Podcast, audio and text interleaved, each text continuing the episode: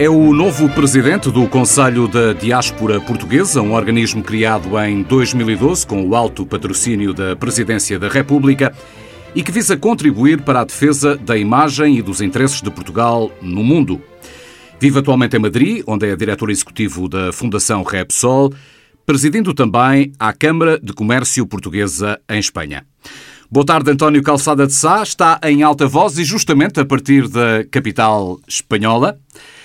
Conselho da Diáspora Portuguesa fez eh, oito anos, eh, em dezembro, e o senhor é um dos membros fundadores. Para quem nos escuta ou leia, possa perceber bem o vosso trabalho, pode dar-nos exemplos práticos daquilo que conseguiram ao longo de quase uma década? Um, fizemos muitas coisas, eu penso que uh, conseguimos identificar portugueses que se calhar já não tinham tanta relação com Portugal uh, e com as nossas instituições há uns anos atrás. Uh, conseguimos três momentos que eu diria que são três momentos muito especiais para a diáspora portuguesa no mundo. Normalmente é um encontro que se costuma fazer, normalmente na altura do verão, que se chama o Summer Meeting do, da, da, diáspora, que se fez e que teve sempre também muito, muito interesse e, e certo êxito. Uh, depois, uh, um, um, evento uh, muito interessante que é o Euro Africa Forum, que já houve três edições, enfim, agora com, com esta questão sanitária, enfim, ainda estamos a ver para o próximo formato como é que, como é que vamos conseguir desenhar e acertar esse formato final, mas também o Euro-África Forum, que convoca, por assim dizer, empresários eh, europeus de Portugal, de Espanha, de, de África, e, e, que também teve muito êxito, eu acho que essa é uma das imagens de marca, cujo chairman é o Dr. José Manuel Durão Barroso, depois temos o encontro anual que se costuma realizar no final do ano, normalmente à volta dos dias 20, 21, 22 de dezembro, que também tem, digamos, um certo interesse. E pronto, isto é o que foi feito. E agora, se calhar, o interessante é pensarmos o que é que nós vamos Justamente. fazer no futuro. Não é? Foi eleito em maio e por unanimidade para a presidência do Conselho da Diáspora. Já, já definiu as metas que pretende atingir ao longo deste mandato, falando então um pouco mais do que aí vem? Olha, Pedro, eu devo dizer, em primeiro lugar, e porque eu acho que aprendi ao longo de, da minha carreira profissional, já de mais de 20 anos, uh, a primeira coisa é receber bem o, os legados e, portanto, e construir sobre aquilo que se recebe. É? Portanto, a nossa ideia é manter aquelas coisas que nós temos e que estamos convencidos uh, que são eventos, que são momentos uh, que vale a pena reforçar e, portanto, faremos isso. E depois, aproveitando também o facto de que, estando fora de Portugal, e estando fora de Portugal há tantos anos, e tendo tido a oportunidade que eu tive de, de me vincular a uma Câmara de Comércio, da qual sou presidente também desde há já uns anos, eh, e tendo uma, uma função executiva numa grande companhia como a Repsol, eu penso que nós agora vamos potenciar esse networking externo, que é uma das coisas que eu, que eu pretendo, obviamente sempre, sempre alinhado com as nossas instituições e, portanto, alinhado com as nossas instituições, digamos, em forma e em fundo, ou seja, nós temos que, o nosso valor é agregar mais valor, portanto, nós estaremos eh, a pensar e, e a redefinir ao longo das próximas semanas um certo modelo operativo que certamente vai potenciar, e espero muito, aquilo que se fez uh, anteriormente, mas que tem mais a ver com uma atividade da diáspora uh, nos lugares onde estão os conselheiros da diáspora. Portanto,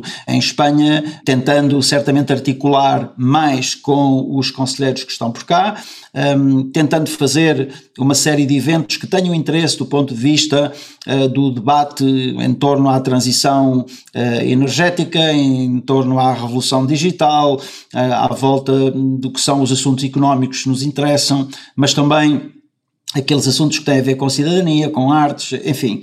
E eu vou procurar ver se esse networking de portugueses pelo mundo eh, conseguem também eles ser alavancas e, e poder, de certa maneira, potenciar Uh, mais atividade fora de Portugal. Até hoje, eu acho que a diáspora fez uh, muitas coisas normalmente mais em Portugal e eu vou tentar manter essas coisas, vamos manter essas coisas e vamos tentar fazer mais coisas fora de Portugal também. Deixa-me fazer aqui uma pergunta agora um pouco mais pessoal. No seu caso, como é que se tornou parte da diáspora? No fundo, Porquê é que decidiu emigrar? Como é que foi o processo? Foi, um, foi sucesso ou teve muitos altos e baixos? Repare numa coisa, eu, eu já estou fora de Portugal há, há muitos anos. Eu sou licenciado em Engenharia Química pelo Instituto Superior Técnico. Eu ainda estava a terminar a minha carreira no, no técnico, fui contratado pela Exxon em Portugal, portanto era a ESSO, a ESSO portuguesa. Eu estive muito pouco tempo em Portugal, estive dois anos ao fim de dois anos eu tive, tive enfim, a sorte, tive o privilégio de poder, de poder ter uma função em Espanha. Posteriormente eh, vivi em Itália, depois voltei à Espanha. Em 1996 eu entrei na Repsol, eh, estive na Repsol entre Portugal e Espanha quase quatro anos. Depois Estive no Brasil quatro anos, três na Argentina e estou em Madrid desde 2007. Portanto, eh, eu diria que não foi forçado nem não forçado, portanto foram, foram coisas que aconteceram. Eh, eu tive, eu tive a grande oportunidade, eh, pronto, de, de, de ver mundo e de conhecer mundo pelas minhas, enfim, pela minha experiência, pela trajetória profissional, Portugal, Espanha, Itália, América Latina, onde, onde fui responsável pelos negócios no Brasil, na Argentina, no Peru, no México e, e portanto, não, não, não é uma questão de altos e baixos, é uma questão de oportunidade e da qual me sinto um verdadeiro privilegiado. Essa é que é a verdade. É? Nessa, nessa sua vivência fora do país, eh, no fundo, a sua infância e juventude é em Portugal, a partir do momento que se forma, passa a ter uma vida mais no estrangeiro do que cá. Sente que é como é, como pessoa, como personalidade, como profissional, por ser português, por ter nascido em Portugal, há alguma coisa que na nossa cultura, independentemente de, de onde a diáspora está, que marca a personalidade da pessoa? Como é, que, como é que isso se revela em si? É uma pergunta muito bonita, mas é tão bonita como complexa, não é? Portanto, acho que o mais honesto quase é dizer, olha, não sei, mas eu vou-lhe tentar explicar o que é que eu vivi, não é? Portanto, primeiro eu acho que nós, eh, os portugueses têm uma, têm uma característica única quando têm a oportunidade de se desenvolver, desenvolver a sua, enfim, a sua parte profissional e no fim, no final acaba por ser a parte profissional e se calhar também um pouco a pessoal, não é? E é o nosso extraordinário Uh, espírito de adaptação. Eu costumo sempre dizer que uh, o português uh, chega a qualquer lugar do mundo e um, consegue uns, um, um nível de empatia e de integração que é absolutamente admirável. Eh, foi diferente, certamente, ao longo, da, ao longo da história, até porque as necessidades eram diferentes e as pessoas há 50 anos atrás ou há 80 anos atrás viajavam por umas razões e agora se calhar vão por outras, não é? Mas eh, eu penso que isso, eh, esse, esse, esse espírito de adaptação faz parte, não é, do nosso, do, no, do nosso selo de, de identidade. Portanto, eu, no meu caso, o que é que eu acho? Olha, eu aprendi muito, acho que só aprendi, aprendi muitíssimo um, fora de Portugal e quando se está tanto tempo de fora de Portugal, nós se calhar um, aprendemos também a ser às vezes um bocadinho mais seletivos. Eu, por exemplo, devo dizer que admiro um, muitas coisas de Portugal, do nosso país, que às tantas, se calhar, quando estamos no nosso país, não temos, eh, se calhar, a, a, mesma opinião. Isto acontece, isto acontece muito.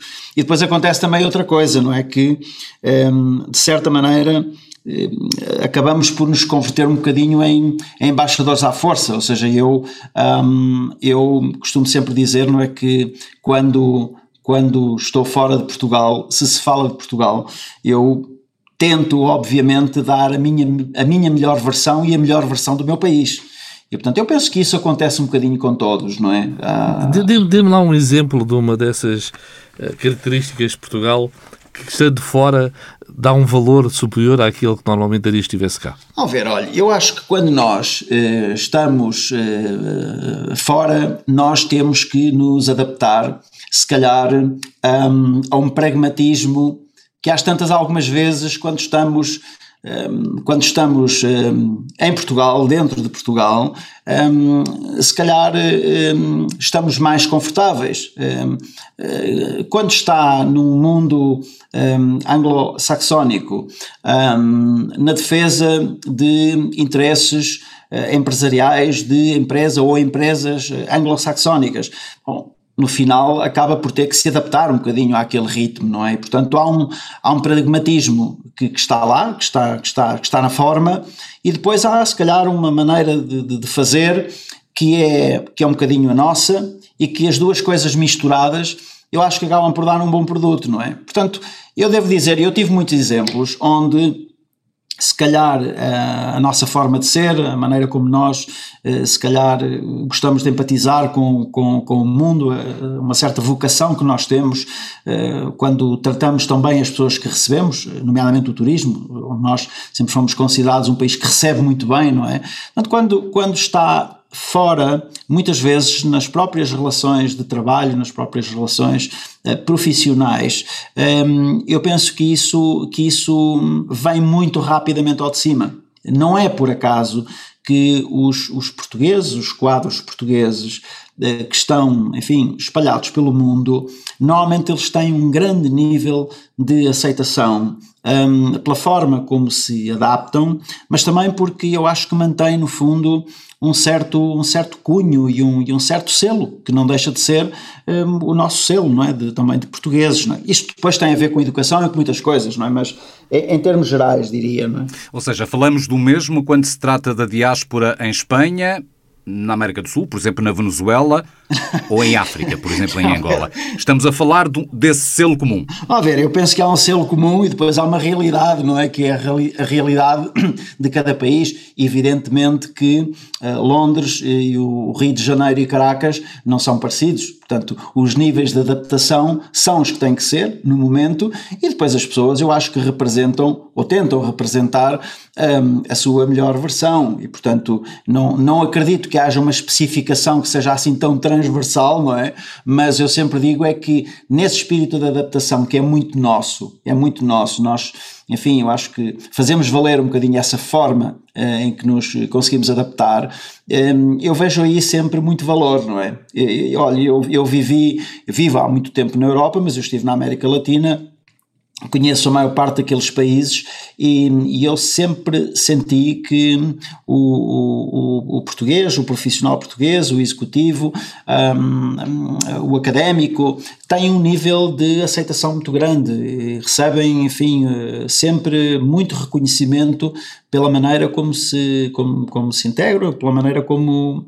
enfim, como, como coabitam também, não é? Com, com aquelas... Mas é mais fácil ser eh, da diáspora dentro da União Europeia? É mais estreita a ligação quer dos imigrantes com Portugal, quer do Estado português com as suas comunidades? Eu diria que é mais uma questão aí, é mais uma questão de distância e fuso horário, não é? Portanto, acho que não, não tem assim tanto a ver até porque uh, existem conselheiros da diáspora que, que enfim, que, que, estão no Brasil e são extraordinariamente ativos e, se calhar existem outros que estão na Europa e estão muito menos ativos. Eu penso que isso depende muito da pessoa e depende também muito, isso sim, depois das distâncias, não é? Porque se nós queremos fazer uma, uma, uma reunião em que estejam todos, ah, tem, que, tem que afinar ali muito bem o, a janela horária para que toda a gente possa estar e, e, e que ninguém possa estar desconfortável porque foi, foi acordado às quatro da manhã, não é?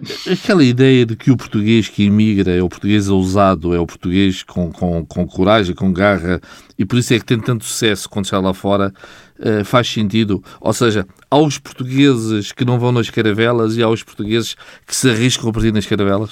Eu acho que há um, há um, é um há, se calhar há um pouco de tudo, não é? Mas um, eu acho que nós uh, sempre, sempre, sempre fomos um povo muito preparado, não é? Para, para as grandes viagens. Eu acho que nós fizemos, fizemos grandes viagens uh, no mundo e pelo mundo e, e, hoje continuamos a fazer isso. Portanto, eh, não é uma questão talvez de ser arrojado, é uma questão de, de alternativas. Portanto, quando, quando se sai, eu penso que se sai com, com, com, com uma necessidade ou algumas necessidades e com alguma ou algumas opções. E, portanto, não é, não é algo que quando se quando se sai eh, do país porque houve uma oportunidade eh, no profissional, etc., ehm, é aquela oportunidade e, portanto, ehm, depende onde vá parar, mas de qualquer maneira eu não vejo que isso seja tão arrojado. Se calhar há uns anos atrás talvez por outro, por outro, por outro tipo de, de, necessidade ou de necessidades, as coisas se faziam de uma maneira e hoje tem a ver com outro tipo de oportunidades que aparecem pelo mundo e aí sim eu devo dizer que eu acho que o português, o estudante português, o profissional português, assim está muito preparado para fazer, para fazer, para fazer essa viagem, isso eu não duvido. Há, há pouco falou da, da, da capacidade de, uh, dos portugueses se integrarem nos diferentes países de acolhimento. Uh, essa, essa tradição de integração uh, também muitas vezes tem o outro lado, que é os laços vão se dissipando, a língua deixa de ser falada. a relação com Portugal tende a perder-se com a segunda, terceira geração. Por exemplo, no, no, no, seu caso, isso aconteceu? Olha, no meu caso, não aconteceu. No meu caso, não, não aconteceu, porque eu digo sempre não é, que eu tento explicar ao mundo que eu nasci em Caminha e que eu sou do, que eu sou do Norte e que eu sou de Caminha. Eu tenho lá a minha família, tenho lá a minha mãe. Um, eh, eu casei-me com uma mulher espanhola e tenho um filho que nasceu em Madrid, uma filha uh, que nasceu no Rio de Janeiro e outro filho que nasceu em Buenos Aires. Um, no meu caso, não, não. Eu, eu sei que, que, existem eh, muitos casos desses e, e, penso também que muitas vezes essa, talvez essa, essa um, eh, perda de, de, de, eh, não sei se se poderá dizer de identidade, mas um bocadinho essa perda é mais uma perda de contacto e muitas vezes é o contacto físico, depois acaba por ser o contacto virtual, que também se calhar se vai, se vai perdendo, e, enfim, depois as pessoas seguem a sua vida, não é? Mas, os, os, os, seus filhos estão, estão, mantêm relação ao Portugal, eh, falam sim, português, sim, sim, têm, têm claro, essa proximidade. Claro, claro.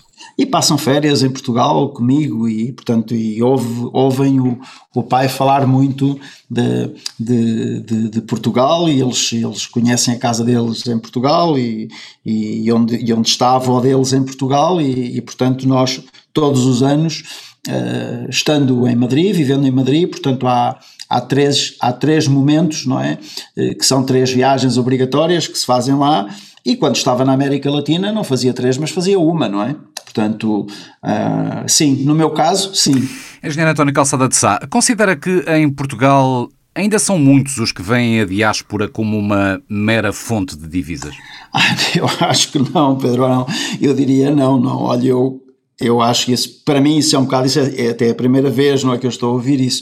Penso que não, eu penso que isso, nós estamos a falar de um capítulo eh, muito antigo desta história, não é? Eu, eu, penso que não, eu penso que nós, hoje, eh, o, o, que estamos a fazer, Pedro, o que estamos a tentar fazer e o que o Conselho da Diáspora eh, está a fazer e o que vai fazer comigo, ehm, nós temos que ehm, ajudar Portugal em tudo aquilo que pudermos. Portanto, é a nossa única missão é um, cada conselheiro, no lugar onde estiver, ele vai ter, vai ter ou deveria ter, um, que mostrar a sua melhor versão um, ao serviço de Portugal. E, portanto, se for no mundo académico, eh, olha, se calhar o networking com a universidade ou as universidades com as quais ele contacta, onde ele se desenvolve eh, profissionalmente. No mundo do investimento, no mundo do empresarial, do investimento das finanças na banca, eh, nos fundos de investimento, bom, se calhar o que nós temos que conseguir é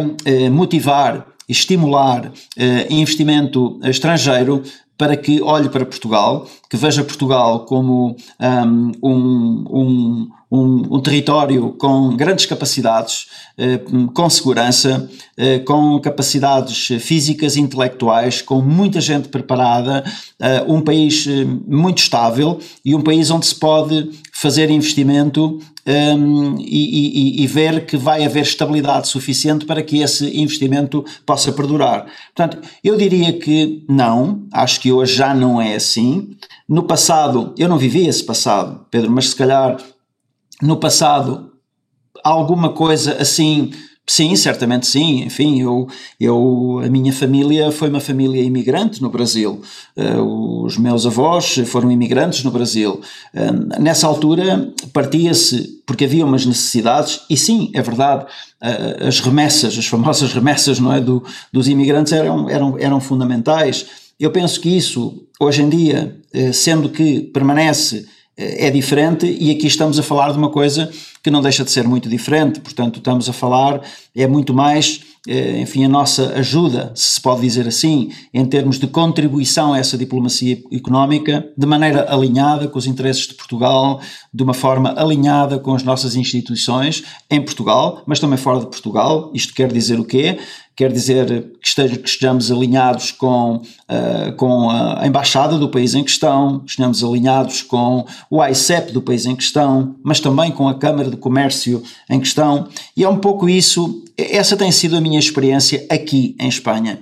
E esta é um pouco a experiência que eu vou querer replicar no, no resto dos países.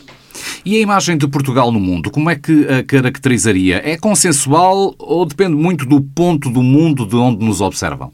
A imagem que existe de Portugal no mundo é muito melhor do que aquela que nós normalmente um, pensamos que é, uh, em, termos, em termos médios. Um, eu penso que nós, nas várias vertentes, na empresa, no mundo da empresa, uh, no mundo do desporto, nós temos tido grandes momentos e eu acho que temos tido grandes momentos nos últimos anos, eh, na última década, nas últimas duas décadas, um, se calhar antes algo também, embora enfim eu não me lembro tanto disso, não é? Mas o, o que eu lhe posso dizer é que pelos lugares do mundo por onde eu tenho passado, um, o reconhecimento um, a Portugal e aos portugueses é, é, é importante. Um, existe um respeito, existe uma consideração por aquilo que nós fazemos e, sobretudo, por aquilo que nós somos capazes de fazer no mundo. Eh, eu tive a oportunidade, Pedro, de, de contactar com, com muitos portugueses em muitas empresas e e eles eh, representavam, estavam à frente de empresas, alguns, enfim, multinacionais, eh, portanto estrangeiras, empresas não portuguesas, eh, no mundo. E, pessoas com, com, com reconhecimento, mas que também é um reconhecimento a Portugal.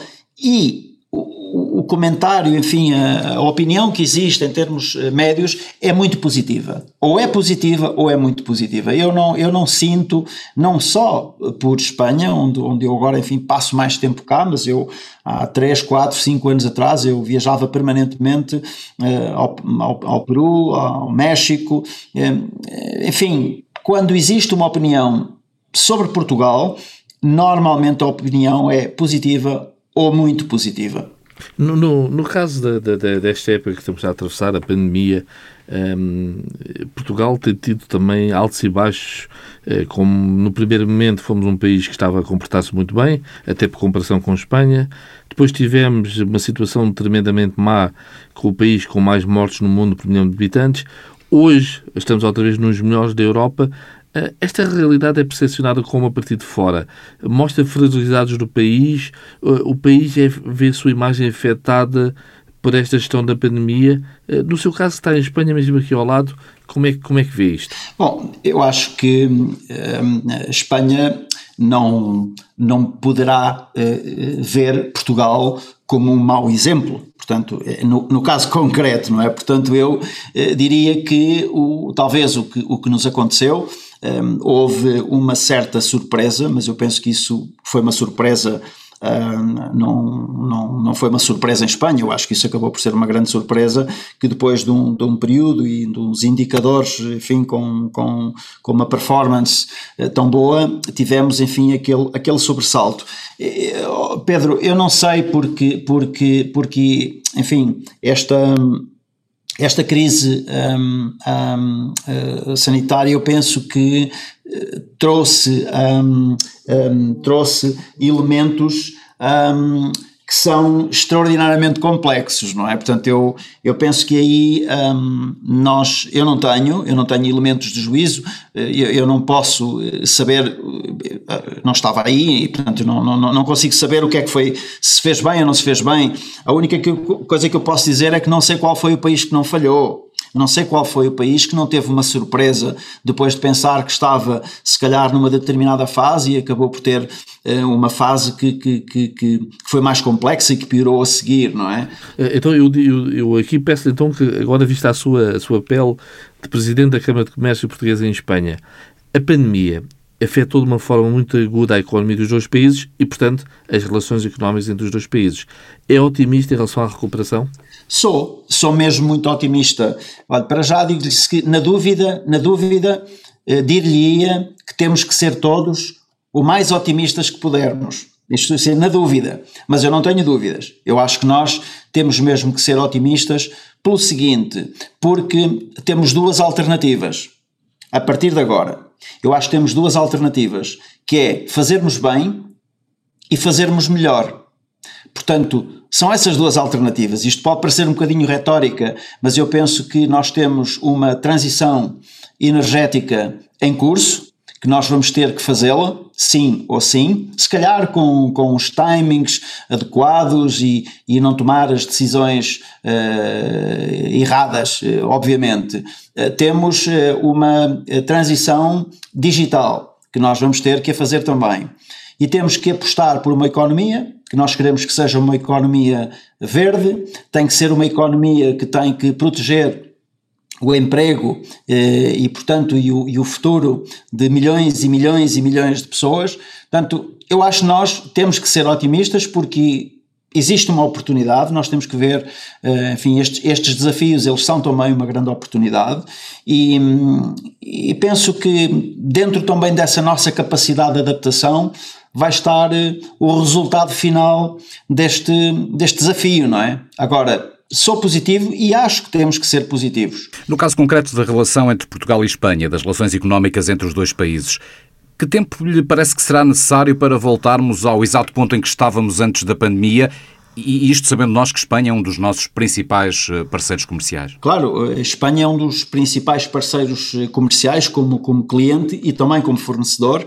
Hum, eu penso que isso, enfim, depende um pouco também dos setores, portanto há setores que foram mais, eh, enfim, que foram mais abalados, não é, pela, pela, pela crise, sendo que nós temos aí uma vantagem, Pedro, e é o facto de termos denominadores comuns muito importantes entre as duas economias. Quando nós um, olhamos para a parte uh, da energia, das infraestruturas, mas quando nós olhamos também para a parte das, da mobilidade, um, mas uh, mobilidade uh, terrestre, marítima ou aérea, quando olhamos para o turismo, para o próprio turismo, um, eu penso que nós temos aí, uma, temos aí uma grande oportunidade. Quanto tempo é que isto vai, quanto tempo é que isto vai demorar eh, eu acho que a resposta mais sincera não sei. Eh, eu penso que nós vamos ter um resto de 21 onde, enfim, vamos vamos vamos recalibrar um bocadinho a, a situação. Penso que 22, o 2022 será um ano definitivamente melhor e será um ano de recuperação. E, e, depois teremos que ver também um bocadinho como é que está o mundo, não é? Mas eu acredito que o pior já passou. Penso que o, o resto do ano 2021 vai ajudar a recompor as coisas e a partir daí o normal é nós voltarmos a ter essa relação em termos, enfim, de, de, de, de, potencial eh, que esteja num, num, num estado normal. E como estão as relações políticas eh, Portugal-Espanha, pegando justamente no que descrevi há pouco, da mobilidade, desta, desta constante mobilidade entre os dois países. Este, este recente episódio desta semana sobre o controle das fronteiras foi mesmo um erro ou refletirá algo mais, eventualmente alguma posição mais protecionista da parte de Espanha? Olha, Pedro, é assim, com relação ao que aconteceu na última semana, eu não tenho, não tenho, não tenho dados, não conheço os detalhes e, portanto, aí com, com vossa licença eu abstenho de comentar. Um, o, não sei, uh, poderá ter sido mais um, talvez um lapso do que outra coisa. O que eu, o que eu lhe posso dizer é que já há bastantes anos que eu estou cá assistindo assistindo a como evoluem as, eh, como têm evoluído as relações entre Portugal e Espanha. E uh, devo-lhe dizer que como português que vivo uh, em Espanha, nunca me senti tão orgulhoso das relações entre Portugal e Espanha, porque temos uma uh, agenda que ela tem grandes denominadores comuns, porque nós temos, eu penso que nós olhamos hoje de Portugal, olhamos para a Espanha de uma maneira muito mais positiva, como de Espanha se olha para Portugal de uma maneira uh, muito mais uh, positiva.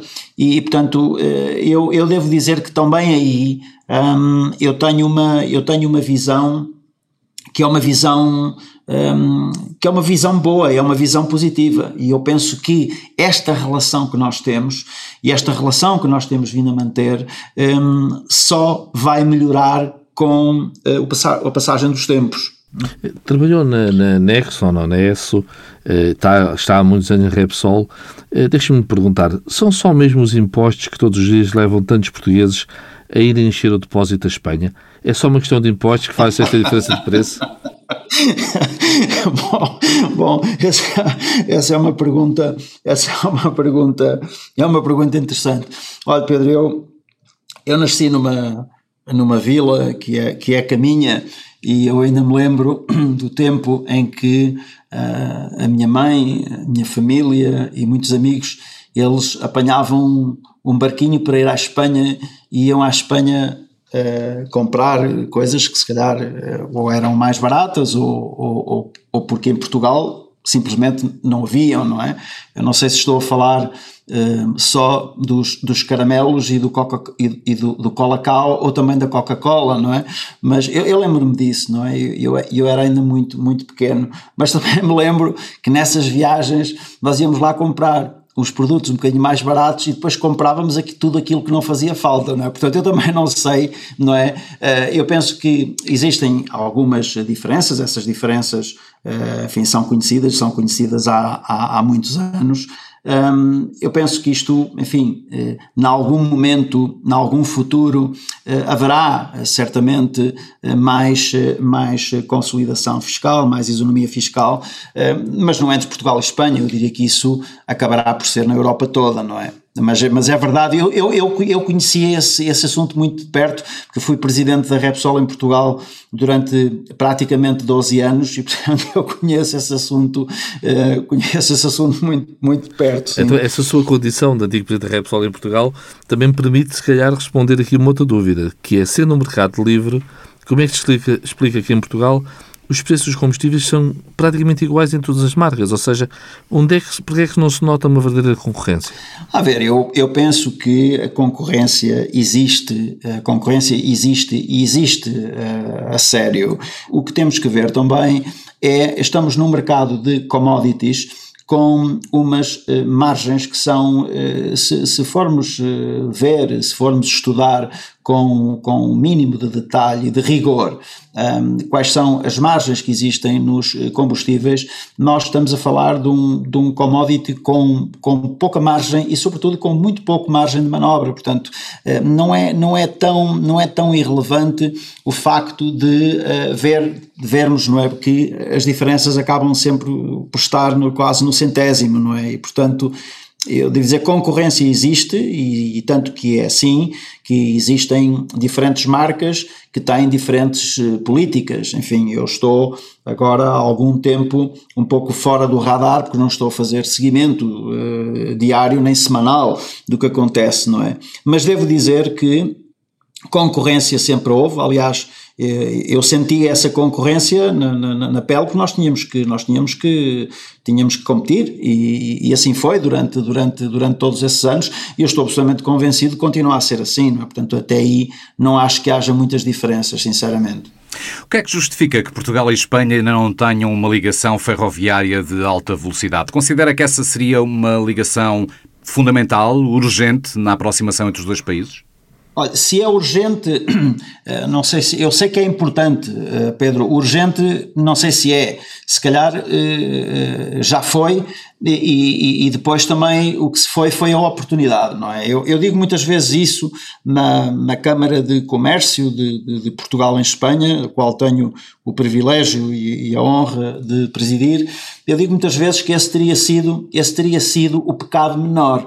E às vezes digo isso com, tentando, enfim, se calhar dizê-lo com, com, uma certa, com uma certa graça, que um, um, eh, todos uh, sabemos uh, que se fizeram um, uh, grandes autoestradas por onde passam ou passaram muito poucos carros, se calhar aeroportos de onde aterraram poucos aviões, uh, e portos de onde lá chegam poucos barcos, não é? E se calhar a linha de alta velocidade teria sido, se tivesse sido, um, digamos, um, um, um pequeno pecado, porque, porque na altura se calhar um, uh, eh, teria sido um investimento demasiado pesado, provavelmente hoje, provavelmente hoje uh, nós teríamos digerido talvez esse sobreinvestimento. É verdade que eu também digo isto pela parte objetiva, mas também digo isto, Pedro, com um lado um bocadinho emocional e subjetivo. E porquê? porque quando eu viajo uh, a Barcelona, uh, onde vou muitas vezes, e eu apanho um, um comboio de alta velocidade e em três horas eu estou no centro de Barcelona, sempre tenho esse desejo um, ehm, oculto de fazer o mesmo apanhando o avião e três horas depois ou quatro horas depois estar em Lisboa, não é? E portanto eu penso que teria feito muito sentido, penso que continua a fazer muito sentido, Penso que é muito importante, não tenho dúvida nenhuma. A questão agora está em que o importante e o urgente muitas vezes não vão lado a lado, não é? Portanto, se calhar nós agora temos e vamos ter durante um tempo eh, algumas prioridades que nos levarão eh, a pensar se essa será a melhor decisão de investimento hoje em dia. No futuro, não tenho dúvida nenhuma que um, tudo o que é a região uh, ibérica, um, a conectividade é isso mesmo, a, a hiperconectividade é isso mesmo, não é só digital, não é? Ela é terrestre, é aérea, e portanto Acho que sim, acho que faz todo o sentido. Uhum. É português, vive em Espanha, duas economias muito dependentes do turismo. Este é um erro que a pandemia só veio evidenciar e que precisa de ser corrigido para salvaguarda do futuro económico de ambos os países? Olha, eu que penso com relação eh, falando especificamente do turismo, eu penso que o que teremos eh, são uh, oportunidades uh, no futuro e certamente uh, oportunidades em que temos que ver a melhor versão de cada lado e a melhor versão conjunta. Eu penso que Portugal e Espanha, um, nesse aspecto, quando juntam todo o seu potencial, um, eh, o potencial eu diria que não, não é linear, é, é exponencial. E eu vou dar um exemplo. É? Uh, eu sou do norte de Portugal, eu sou do Minho, uh, sou de Caminha.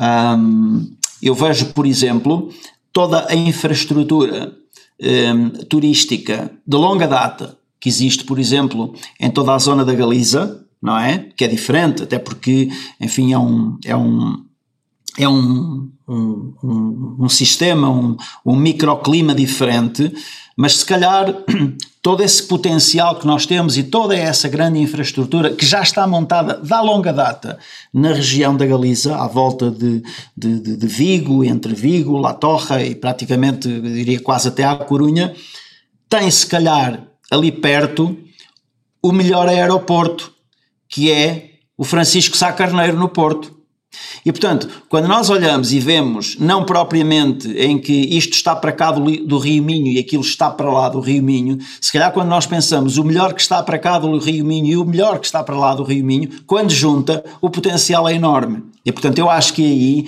de facto, isto foi, isto foi enfim, isto, isto em termos de, de, de turismo, um, o impacto, obviamente, que, que, que, foi, que foi brutal, mas também nós temos que pensar agora em reformular uh, um pouco, um, se calhar, aquilo tem vindo a ser feito. Uh, eu não sei se uh, nos próximos anos um, o, o, turismo um, de massas, por dizer de alguma maneira, um, vai continuar a ser aquilo que foi, se vai ser um turismo, se calhar de menos massas e se calhar de mais qualidade, se calhar mais segmentado. Eu penso que isso não sei, mas isto certamente, Pedro, não aplica apenas ao turismo, não é? Mas na questão do turismo, eu penso que nós temos muitas coisas que também podemos fazer juntos, porque hum, é muito, é, olha, é muito normal e, e, e comum ver, por exemplo, turistas que vêm hum, da América Latina, dos Estados Unidos, e que para eles um, aterrar em Madrid e na mesma semana estar em Lisboa e no Porto não é nada anormal. Se calhar, para nós em Portugal eh, ou, ou, ou, ou, estando em Espanha, se calhar vemos muito difícil, eh, para nós é complexo imaginar uma semana onde nós vamos estar uns dias em Paris, outros em Amsterdã e se calhar o resto em Londres, não é? Mas isso tem a ver também um bocadinho com, com o nosso conceito com relação às distâncias, não é? Eu vejo isso, vejo isso muito. Isso, há, há, um turismo que faz isso com, com certa vontade. Se calhar nós vamos ter que pensar em coisas parecidas onde se junta a melhor versão de cada país, não é? António Calçada de Sá, o novo presidente do Conselho da Diáspora Portuguesa, em alta voz na TSF e no Diário Notícias. Muito obrigado. Obrigado.